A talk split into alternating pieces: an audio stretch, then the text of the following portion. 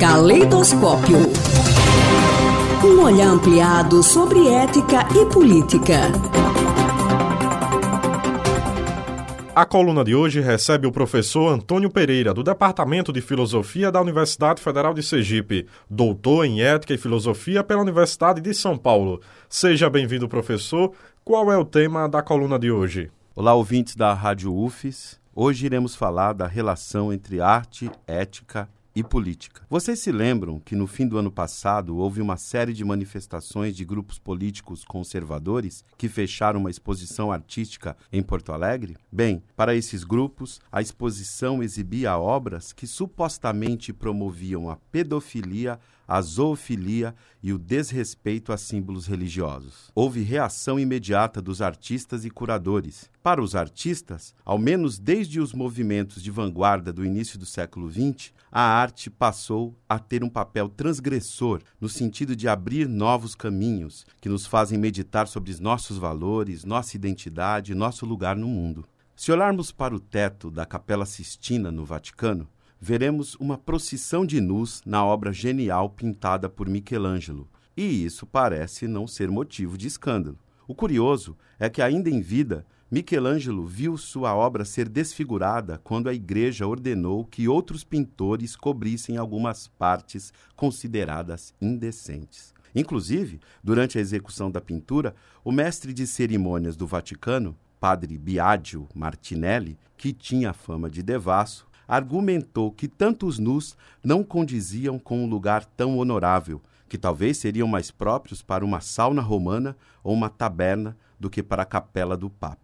A reação de Michelangelo veio com humor. Pintou Minos, o juiz dos infernos, com a cara de Biádio, acrescentando-lhe orelhas de burro, para estampar sua estupidez e hipocrisia. Seja qual for o ponto de vista que adotemos acerca dos limites éticos da arte, penso, por exemplo, na postura de artistas performáticos que podem causar sofrimento a animais, uma coisa me parece certa: a questão deve ser debatida com cuidado. Afinal, sob o pretexto de se defender ou impor este ou aquele valor, corre-se o risco de se propor o fim da liberdade de criação e de expressão, como fez Hitler com artistas que o regime nazista considerava degenerados. E o que diz a legislação brasileira nesse caso, professor? No Brasil, a liberdade artística está assegurada na Constituição Federal, que, em seu artigo 5, parágrafo 9, afirma ser livre a expressão da atividade intelectual, artística, científica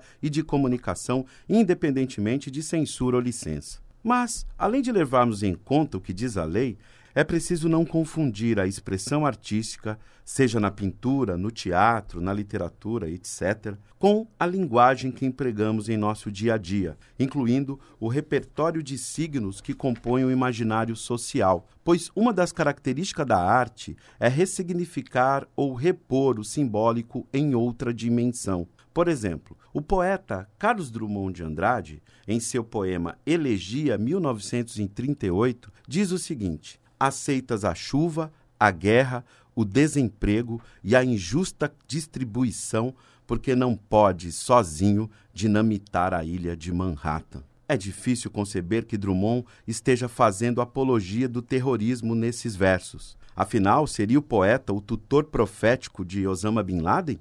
Talvez o poeta apenas esteja indicando a impotência e fragilidade do indivíduo diante de um sistema econômico que ele considera injusto e opressor. Dinamitar a ilha de Manhattan, neste caso, evidentemente, é força de expressão. Este exemplo mostra que a expressão artística é capaz de provocar choques em nossa percepção ordinária. É assim que a arte praticada em nossos dias desperta nossa capacidade de refletir, o que pode causar muitas vezes incômodo ou desconforto em alguns, é verdade. Mas isso, na maioria dos casos, nada tem a ver com apologia a crimes como a pedofilia ou ofensas a símbolos religiosos. Sobre esse ponto, aliás, quando há invasão do espaço sagrado onde o divino se manifesta, o Código Penal brasileiro é bem claro e prevê pena de um ano de reclusão aos que escarnecerem, vilipendiarem, impedirem ou perturbarem pessoas e práticas de qualquer religião. Para concluir, No que diz respeito à relação entre arte e sociedade, eu gostaria de lembrar que o papel do artista talvez seja justamente o de entrar pelos olhos e ouvidos até parir ideias e gerar ações. Para tanto, é preciso ocupar os espaços públicos, reinventar o descartável, produzir, descobrir e pesquisar novas formas de expressão, como fazem os coletivos de arte nos centros urbanos e na periferia. Nesse sentido, o trabalho do artista é visceralmente ético e político. Professor Antônio Pereira, obrigado pelas informações à coluna e até a próxima. Muito obrigado. Caleidoscópio.